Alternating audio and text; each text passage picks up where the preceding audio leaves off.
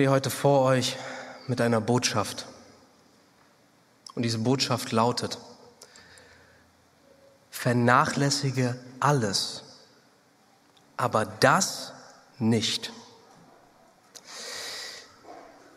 Ich habe folgende Situation schon öfter in der Seelsorge erlebt, so oder ähnlich, dass jemand unbedingt ein Gespräch braucht. Und dann läuft das so ab, die Person sitzt mir gegenüber, ich sag, na, was bewegt dich denn? Und dann geht's los. Es kommt wie ein Wasserfall aus der Person raus.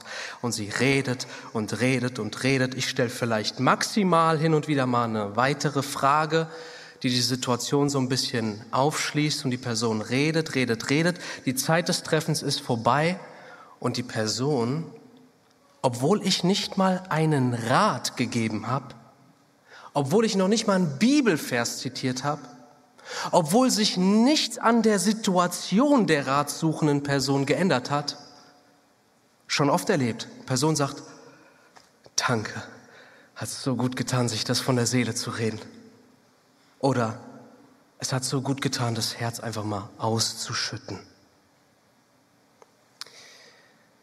Wenn auch nur etwas Kleines an Gutem in unserem Herzen passiert, dann wirkt sich das direkt auf unser ganzes Leben aus.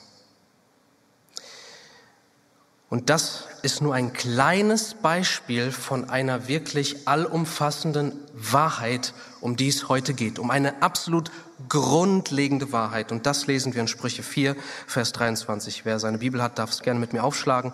Sprüche 4, 23. Die meisten kennen diesen Vers und es ist so wichtig, dass dieser Vers auch mal gepredigt wird. Auch wenn es keine exakte Weihnachtsbotschaft ist, so dreht sich doch Weihnachten so sehr um unser Herz. Und dort heißt es in Sprüche 4, 23, mehr als alles behüte dein Herz, denn daraus fließt das Leben. Ich predige heute eine Predigt, die Medizin für dein Herz sein soll. Mir fiel vor einigen Wochen ein Buch in die Hand von einem Puritaner namens John Flavel. Und nur nebenbei, es erklingt ja immer wieder das Wort von hier vorne, Puritaner. Was ist das denn in aller Welt, fragt sich der eine oder andere.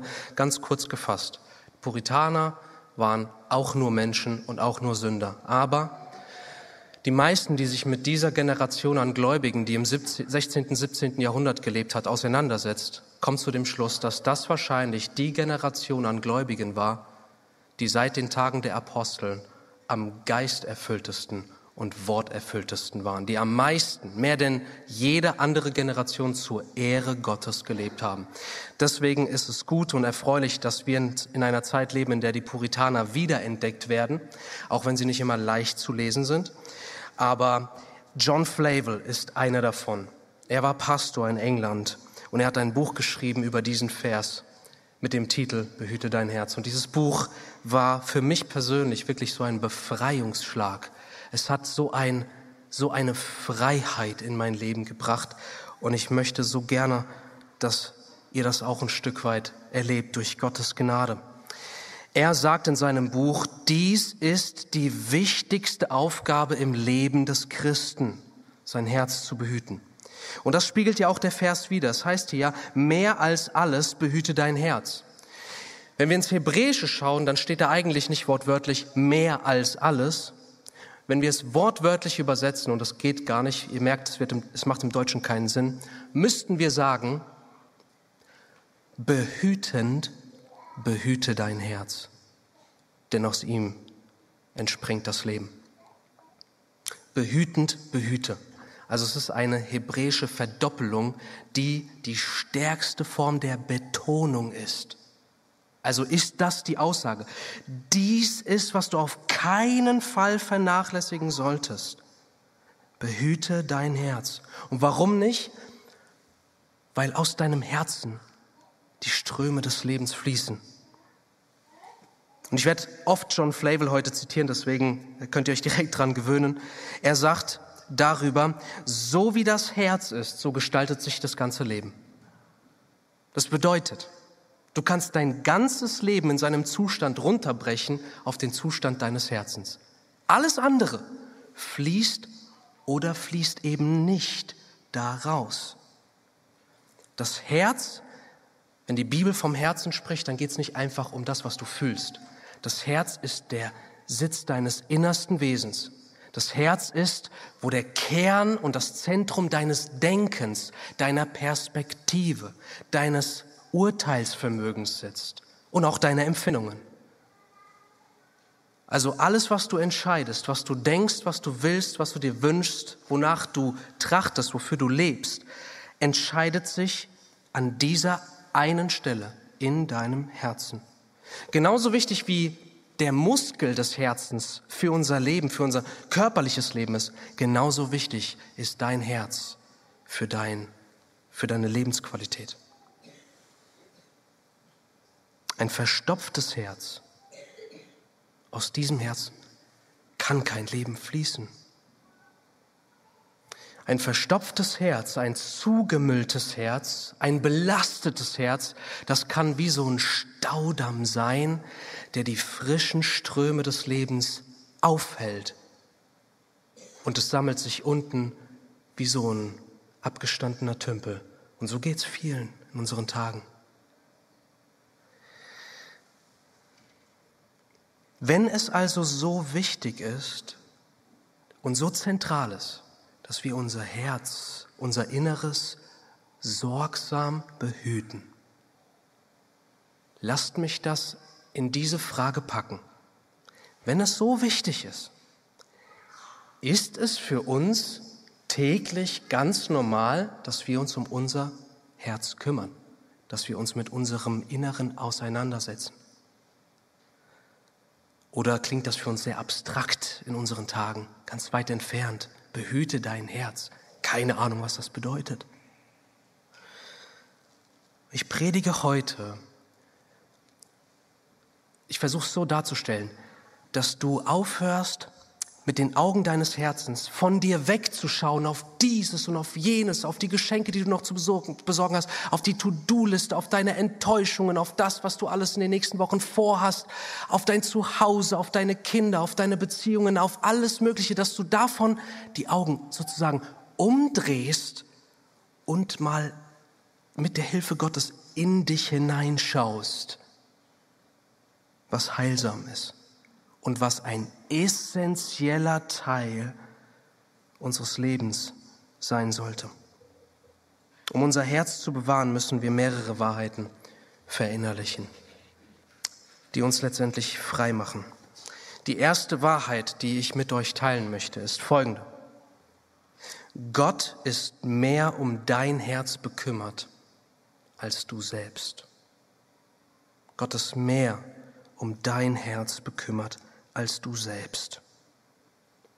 Gestern bin ich mit meiner Frau die Predigt durchgegangen und dann habe ich ihr den ersten Punkt vorgelesen. Gott ist mehr um dein Herz bekümmert als du selbst. Und ihre Reaktion war, oh, das klingt ja schön. Gibt es einen Bibelvers, der das aussagt? Und ich habe gesagt, schau doch nochmal genau hin. Erstens, Gott ist es, der in seinem Wort sich zu dir hinwendet und dir sagt, dass es ihm wichtig ist und er dich dazu aufruft, dein Herz zu behüten. Und das Zweite ist so eine indirekte Schlussfolgerung, denn wenn es für uns das Natürlichste der Welt wäre, dass wir uns um unser Herz kümmern und, und es behüten, dann wäre dieser Befehl Gottes hinlänglich, komplett unnötig. Das bedeutet, etwas ist in uns, was dafür sorgt, dass wir unsere eigenen Herzen vernachlässigen und der gnädige, sanftmütige, liebevolle Gott sich durch sein Wort zu uns naht und uns dazu auffordert, diesen Befehl der Gnade gibt, dass wir uns um unser Herz kümmern sollen. Wir Menschen, wir können so egoistisch sein wir können nur an uns selbst denken. Wir können uns und unsere Wünsche allein im Zentrum haben und glauben dabei, dass je wichtiger wir uns uns nehmen, desto mehr tun wir uns Gutes. Aber genau das ist das Gift. Und das ist das Gegenteil davon, unser Herz zu behüten. Stell dir einen Gärtner vor, der den Auftrag hat, einen Garten zu behüten, aber keine Ahnung hat davon, was es bedeutet, Gärtner zu sein. Hier übergießt er eine Pflanze, die verwelkt, da sät er in komplett falsche Erde irgendwas rein, dann gießt er das Gra den Rasen bei praller Sonne, sodass er innerhalb von wenigen Stunden verbrennt. Und ihr Lieben, wir sind in Bezug auf unsere Herzen wie so ein Gärtner ohne Ahnung. Wir können alleine vielleicht unsere Herzen vernachlässigen. Wir können unsere Herzen in ungebührlicher Weise begießen, aber wir können nicht unser Herz behüten. Unser Herz ist komplexer als unser Körper und unser Körper ist so komplex. Dein Herz, und es sagt das Buch der Sprüche, das Herz eines Menschen ist wie tiefe Wasser tiefe Wasser. Du kannst den Grund gar nicht sehen. Und wie oft hatte ich schon diese Situation in der Seelsorge, dass die Menschen mir sagen, ich weiß einfach nicht, was mit mir los ist. Sie können sich selbst und was sie denken und wieso sie so oder so handeln, nicht verstehen. Genau das ist es. Unser Herz ist tiefgründig, tiefe Wasser. Also wir selbst bekommen das nicht hin. Und ihr Lieben, die Einflüsse um uns herum, nennen wir es den Zeitgeist, tut genau das verstärken, dass wir uns nicht um unser Herz kümmern. Unser Zeitgeist, der ist sehr um uns besorgt, aber nicht um unser Herz, sondern auf unseren Konsum, um unseren Konsum ist der Zeitgeist besorgt, die Gesellschaft, die Atmosphäre, in der wir leben, in Bezug auf unseren Wohlstand, das, was wir konsumieren, ja, das ist total wichtig. Aber der Zeitgeist ist grausam zu deinem Herzen. Jede Minute wird heute ausgefüllt. Andauernd wird dir Input gegeben die Musik, die du im Hintergrund hörst, wenn du nur einkaufen willst, das Radio im Auto, die Werbebilder, die sogar auf den Toiletten aushängen. Griff, das griffbereite Smartphone ist in jeder Sekunde bereit, meistens in jedem Raum bei dir. Die Plakate an der Bushaltestelle, überall Input, Input, Input und nochmals Input. Deinem Herzen wird keine Ruhe gegönnt. Dein Herz wird voller und voller und voller, bis du irgendwann nicht mehr atmen kannst. Vielleicht noch mit deinen Lungen, ja. Aber ich habe das so oft erlebt, wenn Leute da sitzen und ihre Herzen sind so beladen. Sie sind so vollgestopft wie, das kannst du vergleichen wie mit einem Messi, der ein Haus hat. Und das Haus ist so vollgestopft. Du kannst gar nicht mehr darin leben. Das Atmen ist mühsam, weil Sachen beginnen mit der Zeit zu riechen und zu müffeln. Ich hatte ein Gespräch mit einer Frau, deren Mann ein Messi ist. So ein Elend. Es sind gerade noch schmale Gänge im Haus, dass du die Räumlichkeiten erreichen kannst. So geht es manchen in Bezug auf ihr Herz und vielleicht bist du das heute Morgen. Du wusstest bisher nur nicht, dass das die Diagnose ist, dass du dir Sachen anschaust, anhörst, ansiehst, konsumierst, betrachtest und du wirst als innerlich voller und voller und du, du, du kannst in dir gar nicht mehr leben. Es ist alles eng in dir. Da ist keine, kein freies Atmen mehr in deinem Herzen. Du bist beladen und du bist erdrückt. Und dir möchte ich sagen, du hast es mit einem guten Gott zu tun heute, der sich dir naht in diesem Wort. Sein Ansinnen für dich ist, dass du ein befreites, ein wohlbehütetes, ein gepflegtes Herz hast. Das ist die erste Wahrheit. Gott ist mehr um dein Herz besorgt als du selbst. Und das zweite ist, Gott ist der Einzige, durch den du dein Herz behüten kannst. Gott ist der Einzige, durch den du dein Herz behüten kannst. Denn, wie steht es denn um unser Herz? Und diese Bibelstelle ist es wert, aufgeschlagen zu werden. Jeremia 17, Vers 9. Das ist so ein Vers, der gehört auswendig gelernt für jedermann. Jeremia 17, Vers 9 ist es, denke ich.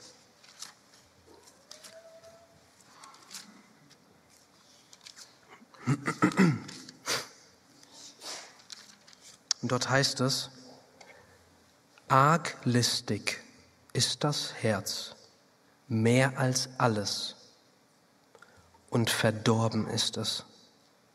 Wer mag es kennen? Ich, der Herr, erforsche das Herz und prüfe das Innerste. Das Herz ist zunächst einmal von der Sünde verunreinigt, es ist verdorben, es ist arglistig mehr als alles. Es ist nicht vertrauenswürdig. Und es ist so tief, dass hier der Schreiber fragt, wer kann es überhaupt kennen? Im Sinne von kein Mensch. Du kannst noch nicht mal dein eigenes Herz sehen. Das ist das Tückische. Das ist, warum Menschen von ihrer Sünde, von ihrem verlorenen Herzenszustand überführt werden müssen von Gott, damit sie zunächst einmal einen ersten Blick auf ihr Herz bekommen. Und deshalb sagt Gott hier, ich, der Herr, erforsche das Herz und prüfe das Innerste. Das bedeutet, du kannst noch nicht mal dein Herz erkennen und was da drin abgeht, wenn nicht der Blick Gottes dein Herz durchbohrt und du dann, wenn dein Herz ins Licht gestellt ist, erkennen darfst, wow, mein Herz braucht Erneuerung. Die Bibel nennt das Wiedergeburt. John Flavel schreibt hierzu, fleischlich gesinnte Menschen die sich auf äußere Formen konzentrieren, schenken dem, also dem Behüten des Herzens, keine Beachtung. Man kann sie nicht dazu bringen, mit ihren eigenen Herzen Zwiesprache zu halten. So gut geschrieben. Ein Mensch, der ein totes Herz hat, setzt, er kann sich unmöglich mit seinem eigenen Herzen auseinandersetzen. Er sieht, er, sieht, er sieht es nicht. Stell dir das Herz wie eine Stadt vor. Und jetzt stell dir einen Wächter auf der Mauer dieser Stadt vor, der den Auftrag hat, diese wertvolle Stadt mit all den Menschen zu behüten. Und jetzt stell dir vor, der Wächter hat Stöpsel in den Ohren und eine Binde um seine Augen. Er blickt außerhalb der Stadtmauer, er kann nichts sehen. Er blickt in die Stadt, er sieht nicht, wenn irgendetwas nicht in Ordnung ist. Er ist blind. So steht es um den Menschen, der keine Einsicht hat in sein Herz. Oder wie jemand, der in einem total unaufgeräumten Zimmer steht, es ist aber stockduster. So ein Mensch sieht nicht das Chaos. So ein Mensch kann schon gar nicht irgendetwas aufräumen oder in Ordnung bringen. Zunächst einmal brauchst du den Blick auf Gott. Das ist auch das, womit das Buch Sprüche, in dem wir heute sind, beginnt. Die Furcht des Herrn ist der Anfang der Weisheit. Dieser Blick auf Gott, der Gott und die Wahrheit, die er offenbart, ins Zentrum rückt und uns offenbart, das ist der Beginn der Weisheit. Und das ist auch der Beginn eines behüteten Herzens. John Bunyan schrieb ein Buch, nicht nur die Pilgerreise, sondern auch das Buch Der heilige Krieg um die Stadt Menschenseele. Und das ist ein allegorisches Buch, wo es um eine Stadt geht, die das Herz eines Menschen repräsentiert. Und diese Stadt fällt in die Hände von dem Feind Diabolus. Das ist natürlich der Feind Gottes, der Teufel. Und so nimmt er Besitz von jedem Sünder. Diabolus regiert in dieser Stadt, aber dann kommt der König namens El Shaddai und belagert die Stadt. Und er beansprucht diese Stadt, er beansprucht das Herz des Menschen. Aber die Menschen in der Stadt zusammen mit ihrem Herrn Diabolus, die weigern sich, sich dem König El Shaddai, der Anspruch auf diese Stadt hat, zu übergeben. Und dann sendet El Shaddai den Kronprinzen, seinen Sohn, Immanuel. Und Immanuel kommt vor die Tore dieser Stadt und beansprucht sie für sich. Aber erst als die Einwohner der Stadt von der Güte, von der Liebe, von der Bereitschaft zu vergeben dieses Prinzen überzeugt sind, öffnen sie ihre Tore und er zieht in diese Stadt ein und wird ihr Herr. Das muss zunächst im Leben eines Menschen passieren. Und die Art, wie dein Herz für Gott gewonnen wird, ist nicht einfach durch das Wissen von Gott, sondern erstmal, dass du siehst im Lichte dieses Gottes, dass mit deiner Herzensstadt, dass sie in falschen Händen ist, dass da Bosheit drin ist, dass da Unreinheit drin ist, aber dass Immanuel, der Prinz, Jesus Christus gekommen ist, um durch seinen Tod, um durch sein Opfer und nicht mit Gewalt deine Herzensstadt zu erobern. Und er, er, erhebt auch heute noch Anspruch auf jedes einzelne Herz hier. Deshalb ist das Erste, du öffnest die Tore, du lässt den Widerstand bleiben. Und wie viele Herzen sind hier, die so beladen sind, dass sie nicht mehr alleine können? Wie viele Herzen sind hier, die gequält sind von den Lasten ihrer Sünden? Wie viele sind hier, deren Leben so schwer ist, weil ihr Herz verwahrlost ist. Immanuel ist heute hier und er möchte in deine Herzensstadt einziehen. Und das tut er allein durch den Glauben. So steht es in Epheser 3. Jesus wohnt durch den Glauben in euren Herzen. Allein der Glaube, durch den wir uns ihm nahen dürfen. Und dann, ihr Lieben, erst wenn das passiert ist, wenn das Herz erobert ist und in neuer Hand ist, unter neuer Führung von Jesus Christus, dann beginnt das Behüten des Herzens. Denn dieses Behüten des Herzens ist nicht einfach etwas, was du machst, abseits von Gott. Vielmehr ist es so, einfaches Beispiel, du nimmst dein Herz in den Fokus und beispielsweise ist da eine Situation, da kommt der Zorn in dir hoch und du merkst es. Zorn ergreift Besitz von deinem Herzen. Und was machst du jetzt?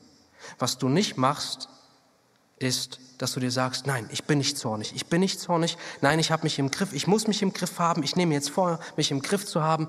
Das alles, ihr Lieben, ist Selbstrettung. Du kannst dein Herz äh, nicht verändern. Du kannst nur wachsam behüten. Der, der das Herz verändert, ist der Herr Jesus. Und was dann passiert, wenn du dir bewusst wirst, oh, da ist der Zorn, der gerade hochkommt, ist dann als zweites, du nimmst Jesus mit hinein. Du wendest dich an ihn, der durch den Glauben in deinem Herzen wohnt und sagst, Herr, du siehst, ich bin zornig. Und du darfst mit deinem Zorn kommen. Denn dieser Zorn wurde von Jesus getragen und bezahlt. Und du darfst sagen, Herr, nimm du doch jetzt bitte den Raum ein. Vergib mir meinen Zorn und nimm du meinen Zorn raus und komme du stattdessen mit deinem Frieden hinein. So vollzieht sich das Behüten des Herzens. Flavel drückt es so aus, zieht euch öfter zurück, um mit Gott und eurem eigenen Herzen zu reden. Das ist das Behüten des Herzens. Mit Gott und deinem eigenen Herzen reden. So oft sehen wir das in den Psalmen dass die Psalmisten nicht nur auf Gott schauen, sondern auch auf sich selbst und beispielsweise fragen, Psalm 42, was bist du so unruhig in mir, meine Seele? Sie stellen sich selbst Fragen, sie halten Zwiesprache mit ihrem Innern. Denn dann passiert es, dass wir durch Gottes Gnade sehen, was in unserem Innern ist. Und wenn da die Wahrheit greifbar ist, dann dürfen wir mit diesem Innern, was auch immer es ist, uns an Jesus wenden und er kümmert sich darum und er kommt und er gibt Gnade. Ich komme zum dritten Punkt. Die dritte Wahrheit ist, und das ist das Warnende in dieser Predigt, Es hat fatale Folgen, sein Herz zu vernachlässigen. Warum ist das so schlimm? Erstens, du solltest dir bewusst machen, dass Gott mehr als alles auf dein Herz schaut. Der Mensch sieht, was vor Augen ist. Gott sieht das Herz an, spricht Gott. Das heißt, das Herz ist, wo Gottes erste Aufmerksamkeit sich bei dir hinrichtet. Flavel sagt, ohne diese Aufgabe, das Herz zu behüten, beruht unser Glaube nur auf äußeren Formen. Ohne dieses Behüten des Herzens ist dein Glaube rein äußerlich. Und du kannst alles ohne Herz machen. Du kannst dich bekehren ohne Herz. Du kannst glauben ohne Herz. Du kannst den Gottesdienst besuchen ohne Herz. Du hast vielleicht eben gesungen ohne Herz. Du kannst beten ohne Herz. Du kannst Gutes tun ohne Herz. Du kannst dein Verhalten verändern ohne Herz. Das Problem ist, das Herz ist das, wo sich der Glaube zuallererst vollzieht, bevor die Frucht nach außen hin sichtbar wird. Das heißt, da, wo das innere Herz vernachlässigt wird, ist alles Äußere, egal wie schön die Form ist, umsonst. Dieses Volk ehrt mich mit den Lippen, aber ihr Herz ist weit entfernt von mir, sagt Jesus über das damalige Israel. Sie ehren mich mit den Lippen. Das Herz ist weit entfernt. Vielleicht ist dein Herz weit entfernt von Gott, weil du, und es wird mir so leid tun um dich, weil du deinen Glauben glaubst, nur in äußeren Formen pflegen zu müssen oder zu können. Glaube ist sowas Herrliches, denn er geht von innen nach außen. Es ist das Leben Gottes in der Seele des Menschen. Es ist etwas Herrliches. Deswegen, es ist fatal, dein Herz zu vernachlässigen, denn Gott sieht dein Herz. Darüber hinaus ist es fatal, weil jede einzelne Sünde immer zuallererst im Herzen Wurzeln fasst. Bevor du etwas aussprichst, bevor du deine Hand zu etwas äh, Schlechtem bewegst, bevor du einen schlechten Wunsch hast, es kommt zuallererst im Herzen auf und dort entwickelt sich es. Deswegen sagte Jesus in Markus 7, aus dem Innern des Menschen kommt die Sünde. Bosheit, Lästerung, Streit, Neid, Unzucht, Unreinheit und so weiter und so fort. Flavel sagt, das, Herzen des Behütens, das Behüten des Herzens ist so wichtig, weil es vor allem die Herrlichkeit Gottes betrifft. Bosheiten des Herzens richten sich provozierend gegen den Herrn. Das Herz ist die Sphäre, ist die Sphäre Gottes die Unsichtbare. Und er sieht das Herz so klar. Und jedes Herz, sobald irgendetwas Böses darin aufkommt, richtet es sich provozierend gegen den Herrn. Deswegen ist es so fatal, wenn wir unser Herz vernachlässigen. Und noch ein weiterer Grund, warum es so fatal ist. Satan, der Feind, richtet sich immer gegen dein Herz zuallererst. Ein weiteres Zitat von Flavel. Das unbekümmerte Herz ist in der Stunde der Versuchung für Satan ein leichtes Opfer. Er geht mit ganzer Kraft gegen das Herz vor. Und ist das Herz gewonnen, dann ist für ihn alles gewonnen. Denn es beherrscht den ganzen Menschen. Ein solches Herz zu überraschen ist nicht schwieriger, als wenn ein Feind in eine Stadt einfällt, deren Tore geöffnet und unbewacht sind.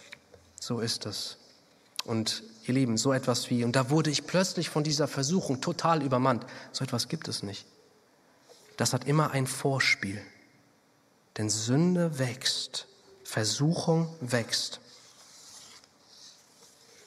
Und eine letzte Wahrheit zu diesem dritten Punkt, wie das Herz, so ist auch dein Leben. Das bedeutet, wenn du dein Herz vernachlässigst, dann vernachlässigst du dein ganzes Leben.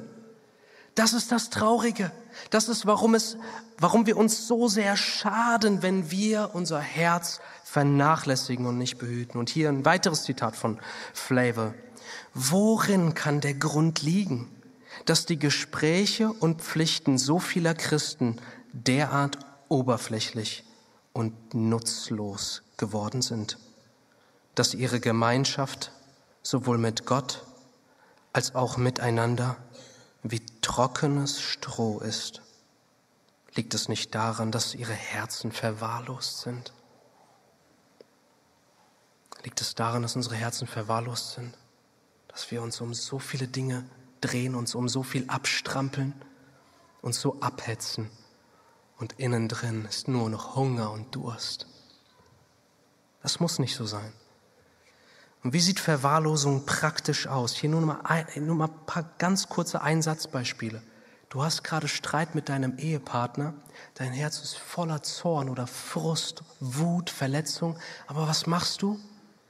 Statt dass du dich um dein Herz kümmerst in der Gegenwart von Jesus, holst du das Handy raus, gehst erstmal auf die Amazon-App und scrollst und scrollst und scrollst.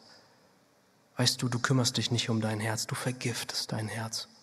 Oder nach einem Streit, wenn du jemandem Vergebung zugesprochen hast, tust du das sehr oberflächlich, weil du nicht bis an die Wurzel deiner Bitterkeit gegangen bist und Jesus diese Wurzel rausgerissen hat, sondern du sprichst recht oberflächlich zu und sagst, ich verzeihe dir. Und noch am gleichen Tag kommt das wieder in dir hoch und du verwendest das, was du schon vergeben hast, gegen deinen Ehepartner oder gegen jemand anderen, mit dem du streitest.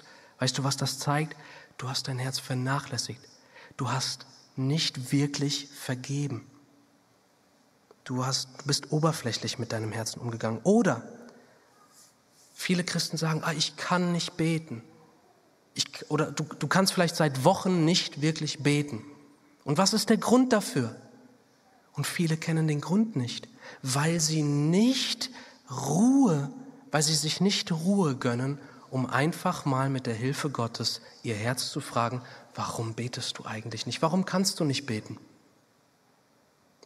Doch wenn du dein Herz hegst und diese Frage stellst und dann beispielsweise herausfindest, mir fällt es so schwer zu beten, weil ich das Gefühl habe, dass Gott mein Gebet wegen meiner Sünde in dieser Woche gar nicht gerne hören will, wenn du das erlebst, dann findest du plötzlich heraus, oh, da tickt ja eine Gesetzlichkeit in mir, dass ich glaube, dass ich auf Basis meiner Performance ähm, zu Gott kommen darf oder ihm Freude mache. Und du merkst das und du stellst dein Denken richtig und sagst, Moment, ich bin doch in die Gerechtigkeit Christi eingehüllt. Wenn ich meinen Mund dem Vater öffne, dann freut sich der Vater im Himmel genauso wie wenn Jesus selbst jetzt seinen Mund zum Vater öffnen würde. Und du wirst frei, dich beim Vater willkommen zu fühlen und zu beten. So einfach ist es wenn wir uns anfangen, mit unserem Herzen auseinanderzusetzen. Und lass mich noch ein letztes Beispiel geben. Denn diese krasse Konsum- und Unterhaltungskultur, die hat so sehr auch von der Hoffnungskirche Besitz ergriffen. Hier ein konkretes Beispiel. Man predigt über ein bestimmtes Thema und es ist für viele normal, das anzuhören und obwohl sie eindeutig sehen, dass ihr Leben nicht mit der Predigt übereinstimmt, ist es für sie völlig in Ordnung, entweder nur für den Moment im Gottesdienst kurz bewegt zu sein oder es gedanklich erfasst zu haben, aber sobald sie das Gemeindegebäude ver äh, verlassen, wird dieser Same, der ausgesät wurde, nicht mehr begossen. Oder anders gesagt, sie sinnen nicht mehr über dieses Wort nach, bis sie Täter des Wortes sind. Das ist heute für viele Christen der Normalfall, was erschreckend ist. Deswegen, es ist fatal, wenn du dein Herz vernachlässigst. Und ich komme zum letzten Punkt. Es bringt den größten Segen, ein behütetes Herz zu haben. Warum bringt es den größten Segen, wenn dein Herz gepflegt ist, bewacht ist, behütet ist. Zunächst einmal, dein Herz ist äußerst sensibel. Ich meine nicht, dass du ein Sensibelchen bist, aber dass du sehr empfindsam bist in Bezug darauf, was in dir passiert. Flavel schreibt, Ein gut behütetes Herz ist wie das Auge. Gelangt ein winziges Staubkorn in das Auge, dann hört es nicht auf zu blinzeln und zu tränen, bis es dieses herausgeweint hat. Das ist ein behütetes Herz. Du nimmst Prozesse in deinem Herzen bereits im frühesten Stadium wahr, weil du sensibel bist. Wenn jemand Alkohol getrunken hat, dann werden seine Sinne unsensibler. Er spürt beispielsweise Schmerz viel weniger. Und so ist der Mensch im Normalfall wie so ein Angetrunkener. Sehr dumpf, sehr unsensibel, sehr unachtsam für das, was in ihm passiert.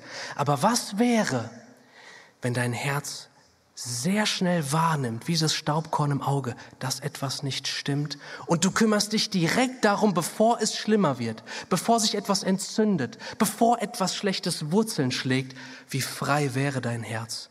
Ein behütetes Herz ist sensibel.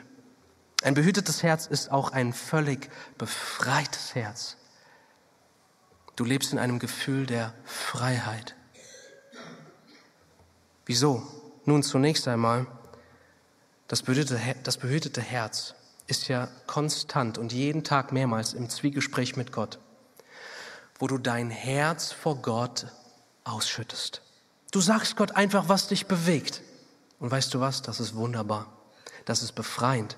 Du lässt in dir raus, was in dir drückt.